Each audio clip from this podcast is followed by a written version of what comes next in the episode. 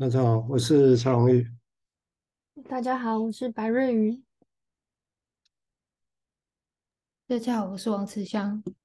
嗯，大家好，我是张博健。大家好，我是彭明雅。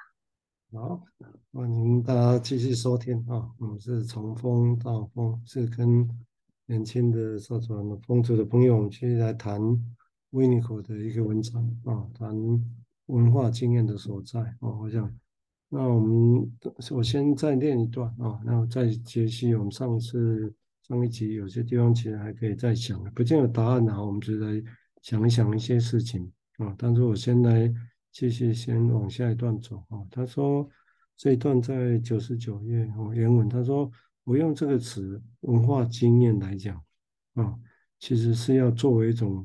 其实是一种所谓的一个延伸，什么的延伸呢？是过渡现象的一个概念的延伸。或者是玩的一个延伸，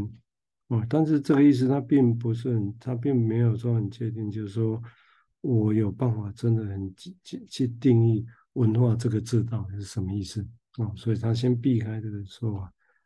然后这个词本身来讲啊，就是也可以说它就是一种经验啊，你这样先这样来讲，所以他回到经验这个层次来讲，而不是定义文化本身是什么。所以在使用这个字“文化”的时候，其实我想象的是一种一直被遗传而来的那些传统的意思啊，文化把它当传统。然后，呃，但是我正我正在想的一些事情，其实它是就好像那是一种人性的共通的词，一个水池一样。那而且这个东西在里面的话，个人啊，或者是团体。都会把他的这些经验贡献这个词里面，成为可能所谓的人性的大大词一样啊。而且从这从这个里面来讲，我们能够可以，也许是可以捕捉到或者萃取到一些，如果我们有时候可能去放，去去 put 放会放，也就是有如果我们有时候可以在某些地方好像去放，去或者是找到或者放进去。哎，我们原本发现的事情，也就是有原来的东西，也有后来再发现放进去的东西。哦，但这个说法本身，大家也许会，如果读过荣格集体潜意识的人，你会发现这一段呢、哦。我刚刚在练的时候，以前没有感觉，这一段在练的时候发现，哎，怎么好像哦？哦，没关系，我等下会再来说明。好像在讲荣格集体潜意识指的是更远古以来的那些人性的。的融合到现在都还在啊，对，那那当然，我刚刚也提过，一开始说我们是讲说这个地方到底对他来讲，那到底指的是是所谓的风格，它是什么？我想他应该他这样，他的意思大概也不是说风格就人自身，他指的大概也没有说采购的就是没有风格啦。我想应该也他也没有这样的意思，哦，那只是说他这样论述过来的时候，因为其实是。他他不是那种科学书一句一句在论的，这是维尼口的文章是这样，因为 跳跃式，所以有时候好像在诗写诗一样啊，所以必须要我们去去设想，把它连连接起来啊，不是那种推论式的，所以用推论式来理解，有时候的确会比较比较困难的啊，比较困难啊。但是当他讲风格，但是因为他后面又这这句话又断掉，你知道吗？啊，所以。而且我们知道跟跟跟文化有关系哦，但是他现在啊就跳进去直接讲文化这件事情。好，我们接下先请瑞瑜谈谈他的想法，谢谢。好，谢谢。那这边提到了文化体验，那我想要先讲一下，就是上一段就是温尼考特他引用了布风的论风格的其中一句话：风格就是人自身。那因为也会想要了解，哎，为什么温尼考特会想要在这边引用？所以我有阅读了布风论风格的这个演讲。那其实从这个这篇的文字就可以想象，呃，布冯他在演讲的时候，他这个人的样子，他的开场白就可以感受到那种很谦逊、很沉稳的感觉，然后用字也很典雅，就是。他在演讲中提到的，他使用的是一般人都可以理解的词语，然后又可以很清楚简练的表达。那就是读完这一篇呃演讲，就我的理解是，好像是可以在作者的文笔的风格中了解这个人的思想。那他的作品的风格是有层次的、合乎规律的，还是自然流畅的？又或者是整体不协调的、松散，然后又冗长的？好像跟一个人怎么理解人事物，或者是要他如何去整理这些思思考是有关系的。嗯。就是对于一件事情，他充分理解的程度，然后他在思考中有没有有秩序的计划，或是制定书写的方向，好像都可以从作者的文笔中透露出来。嗯，那好像就也能更更能够理解为什么会在这边引用。诶，就是我想到，好像这也是。因此就构成了每一个人的独特性，就像可能有时候会观察到来自同一个家庭的兄弟姐妹，就是在开口说话的时候，好像他们都有一种相似性，是很类似的风格。那那个是源自于从小生长的家庭带出来的特质，好像一个人在他的背景里面，他就带有一个家庭整体脉络，或者是遗传的那种。血脉血脉的那种整体文化传承的感觉，嗯，先讲到这里。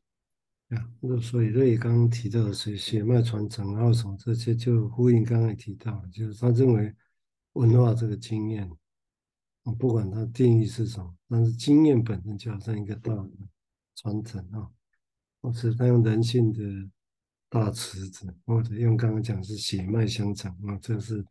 不一样的形容。好，我们接下来请慈香谈谈他的想法，谢谢。嗯，那我就接续刚刚呃瑞宇跟前面其实上一次上一集的呃在讲风格的部分。那我其实呃为什么会放风格这个部分这么重，是因为其实前面讲到那个，刚刚我也有呃在在前面几一集有讲到那个幻想。事实上，如果只有幻想的时候，真的没有办法成为一个风格。那中间到底刚刚是在在上一集讲到说，好像必须要有一个框架，还有整理，它才有可能会不会是一个风格。那在布风他的论风格里面，确实也有一个说，哎，在风格事实上是置于思想中的一个秩序跟一个行动，那它似乎真的需要一个整理的一个过程。那那个整理是否是我们必须真的需要有一个自我非常完整的一个能力？就像他前面讲的那个样子。对，那那又回到呃，对，风格中文其实那个格字就是有一种方格的感觉。确实它，我们在呃，如果说一撇一竖，好、哦、随便乱撇，它就不会是会形成一个字。后面就是书法嘛，就是一撇一竖的时候，我们不会变成一个字。但是如果它在一个方格或是一个依循某一种规则的时候，它就会变成一种书法，变成一个文字。这个我觉得蛮有趣的，这样我这样子讲起来蛮有趣的啦。对，然后呃，对，画画也是啊，就是如果他只是随便画画，也就不会变成一个风格，它是要有一个。还是有一个规则，可是那个规则可能很低限度啦，就是呃，就是有又使用一些现有的媒材吧，就很简单的低限度，所以好像也有高限度跟低限度的的一个规则在。那我就会想到这一这现在我们要讲到的这一段文化的体验，他说到说，就这个词汇当做过渡的现象与游戏的延伸，这就蛮有趣的，因为游戏本身也有规则，就是蛮有趣的。就是如果没有有没有规则，它可能没有办法叫游戏。对，就是然后那个游戏也有分很高。高度的规则跟困难的规则跟好像低度的规则，我就想到这个部分，这样，嗯，先分享到这。嗯，对，我想，所以也许也呼应前面提到，就是要 self 来驾驭这些本能的哦，就像风格也是要有一个能力去驾驭本能啊，不然好像只是零散的一堆东西讲而已。好，我们接下来请博建再谈谈他的想法，谢谢。嗯，我刚刚也在想说，哎，好像人类的心智是能够从这个共享的环境和文化去产生一个个人独特的风格。那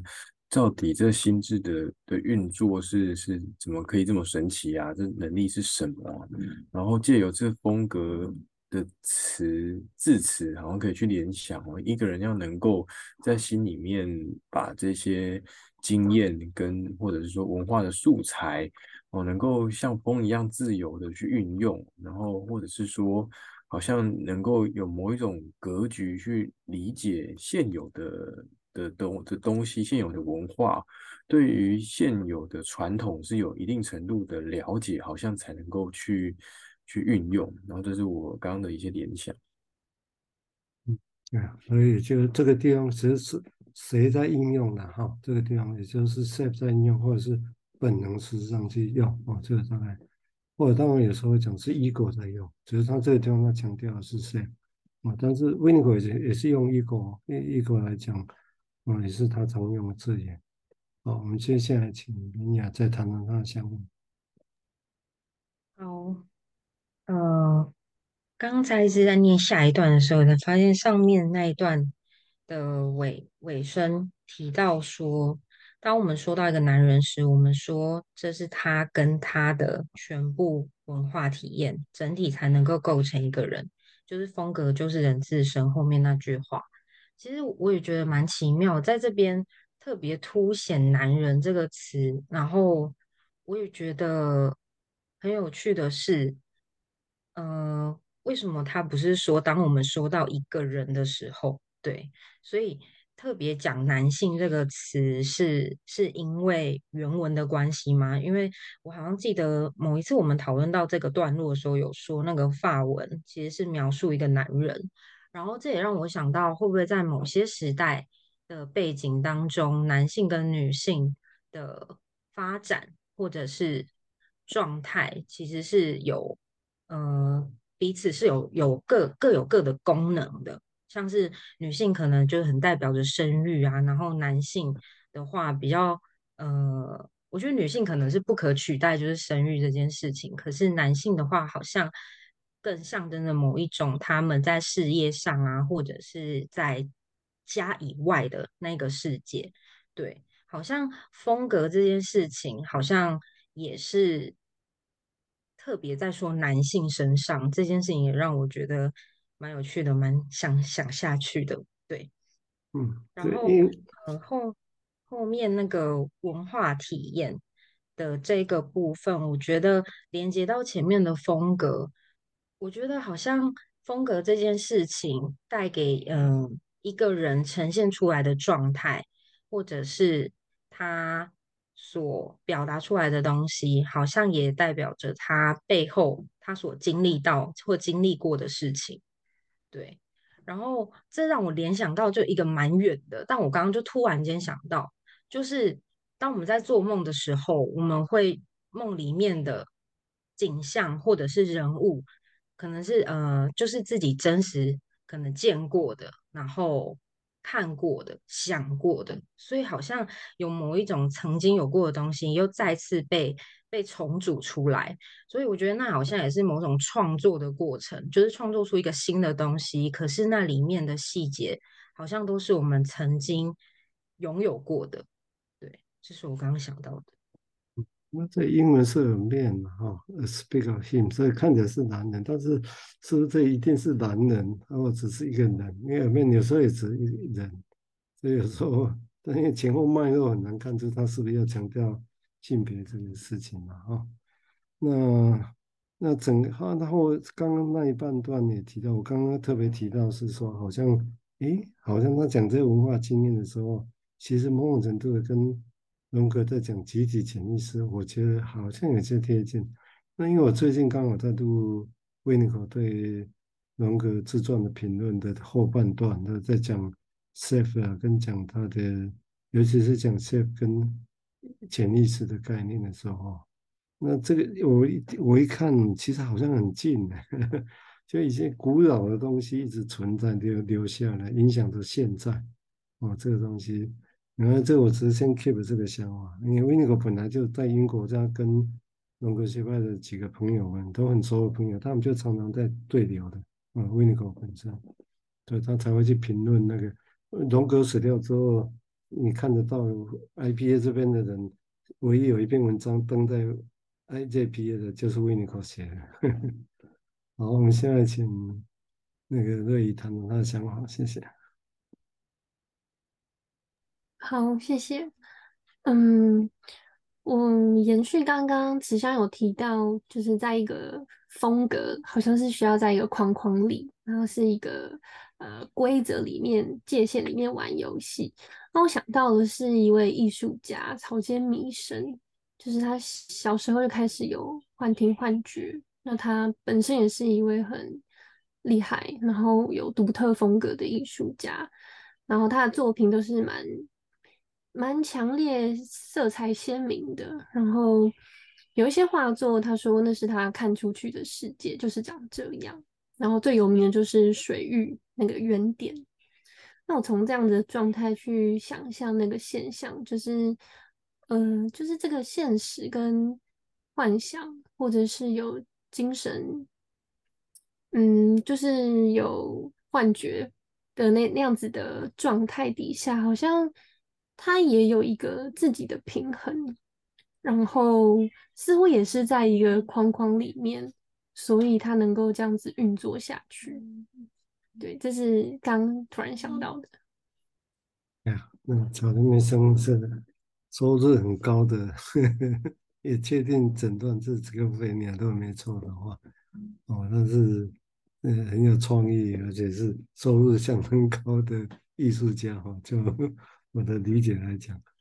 哦，草间弥生哈，好，我们接下来请慈香谈的那想法，谢谢。嗯，我刚刚听到瑞宇讲到呃那个间弥生啊，那个艺术的那个呃作品啊，我就想到说，哎，一个人一个艺术家，他可以成为。他会成为一个有一个风格，事实上，他的作品必须要有一种有一个特性，就是要有一致性。就是说，他可能在这这一个系列，他至少他在他的他的呃生涯里面，他可能有几段哦风格，像从毕卡索，他有好几段风的的的的样貌，可是他就有那那一段，可能他就有他的一致性。那一致性这个词就蛮有趣的，因为在心理心就是我们在讲那个呃精神分析在讲就是心智的时候，哎，我就觉得还蛮常用的一致的这种一致性的这种描述，就说哎，我们我们到底就是呃好，到底呃是就是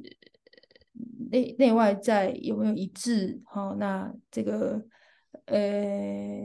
到底有没有？就是我我就想到这个这个部分啊，这个一致性我还还没有想得很清楚，但是我觉得那个一致性这个东东西可能还可以继续想下去啊。对，那还有就是说，嗯、呃，刚刚明雅讲到那个性别的部分，我我我会觉得，当然风格或者是文化，之前好像也有提到说，比较有那种，嗯，会会给人一种。本来我会给，就是在呃读温尼考特以前，我会觉得确实，呃，他比较有种阳性的感觉，因为总有一个文文化总会有一种侵略性，文明啦，讲文明好了。可是呃，可是他讲文化，那文化好像跟文明有点不一样。我后来想一想，文化有母性的东西在里面，我觉得，因为。那个就像风格一样，它是有两种东西的加融合在一起。文化好像也是，就是说，嗯嗯，它必须要有嗯一些想象，然后他就像，所以他才说过度现象。就是我觉得还蛮有趣的，就是说他必须要有点想象，然后他又必须要有点阳性的东西加在一起的那种感觉。他好像有跳脱出弗洛伊德所说的那个部分，就是说，哎，文明它并不只是一个侵略性的东西，它好像也有一些柔性的东西。所以人家说软软实力，有时候像比如说像人家那种我觉得呃有有时候就是那种就是呃文化输出有时候变得好像并没有那么硬化，就是它是一个还蛮有趣的一个，就是我觉得好像还蛮有趣的思考啦，我自己觉得。对，就是，所以这个问题也是啊，就是文化文明啊，或者其他的这些东西，我相信，但是因为他的确当然把它带进来，尤其这一段说。以前的东西或者一个人性的共同词啊，那那个是什么啊？但是他又设定那个会影响到现在的人啊，影响到 self，所以其实他光这一点来讲，其实就已经跟威德这样的古典论述已经不太一样了啊。那甚至这样讲很强调，他也是早期弗洛伊德跟荣格会决裂很重要的因素之一哦。我就把问题要归结到多远的时候，哦。好啊，我们现在请博建再谈他的想法，谢谢。我刚刚想到说一些受欢迎的文本啊，或者电影哦，或是连续剧哦，然后它是它是会去呼应文化，或是那个当代，或是某一个时代这样子，好像有一个呃文明的。文明的标志这样子，然后嗯、呃，或者说它会去呼应人心哦，然后好像是每个人都有的，然后一个很原始的部分这样子，但但这个创作者又不会单纯只是去去报道而已，不是只是好像只是拍个照，然后呈现出一个呃呃一模一样的照片而已，而是有一个创作者他自己的某种诠释性这样子，然后嗯、呃，现在现在这个时代不只是一个好像用心。嗯，花很长的时间创作出来的作品可以可以受欢迎，而是而是迷音，现在很流行迷音嘛，然后一句有趣的话，然后它就可以变得很流行，然后众所皆知这样子。然后我想这就是属于一个时某一个时代的现实哦。那种现况，然后，嗯、某种层面来说，对以前的人来说，也许我们这个时代的人很疯啊，很疯狂，然后很爱跟风这样子，所以，所以我想说的是，说，哎，这个现实的建构，它具有不同时代的风格，好像这这件事情是可以被反思的。于是说，在这个时代下面生活的人哦，受到这种时代迁移、不同的建构的方式所影响的。人哦，那好像也有更多可以去想的事情，这样。对啊，嗯，我这也是也可以说这是文化的一环，在里面经验是什么？我想这个其实已经跑不掉了，包括 AI 啊什么这些，嗯，这不是我们说要坚守古董古典啊，这就是现在的现实啊。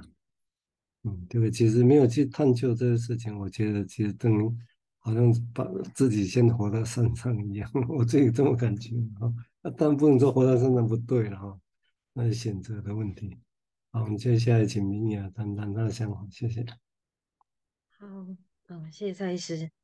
刚刚慈祥讲到那个呃，文明好像比较让人家有一种侵略性的感觉，然后好像是一种呃文凭可能是压迫原始的啊这种的，然后但是文化好像比较有母性。然后我刚刚看到书里面写说，就是他用人文公共储存所去去去想文化这个词，好像也也有某种 content 的东西，就是好像可以涵容每一个不同的东西，然后来到这一个地方，然后都能够被储存下来。然后刚刚博建也提到说，那个迷音，好像迷音这个语言，就是它就是可能是我们不太会使用的。文字，但是当它被凑起来的时候，它就是有它新的意义，或者是大家开始广泛的使用，然后可能中学生、高中生大家都会有很有共鸣的，所以我觉得好像有共鸣的东西，好像就会成为某一个文化的展现。对，这是我刚刚想到的。但是这也许这是另外一个有趣的地方呢，就共鸣何以得以产生啊？就那个有办法预测嘛？通常大家就很难，不然不会叫迷因哈。有时候一个东西突然就到了，哦，就像个谜一样啊。那对我们来讲，当我们会总会希望是希望在这个谜里面哦找到，或者就是所谓暗弄里面哦，像不用讲的啊，在这里面找到一些其他的想法了哈。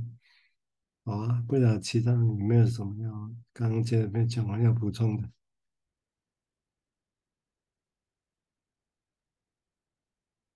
啊，好，那好，因为时间的关系哈，好，那我们这一节就先录到这个地方哈。这这些东西大概都是我们试着再去想象的哈，跟他其实应该是说我们在消化维尼口提出来的这些想法啊，甚至我们的确不知道消化之后以后会怎么样去用它啊。但是我也相信消化之后就会用上，只是你不知道什么时候，嗯，也这也是一个谜哦。好啊，那我们今天就先到这个地方。好，感谢大家的收听。好，拜拜。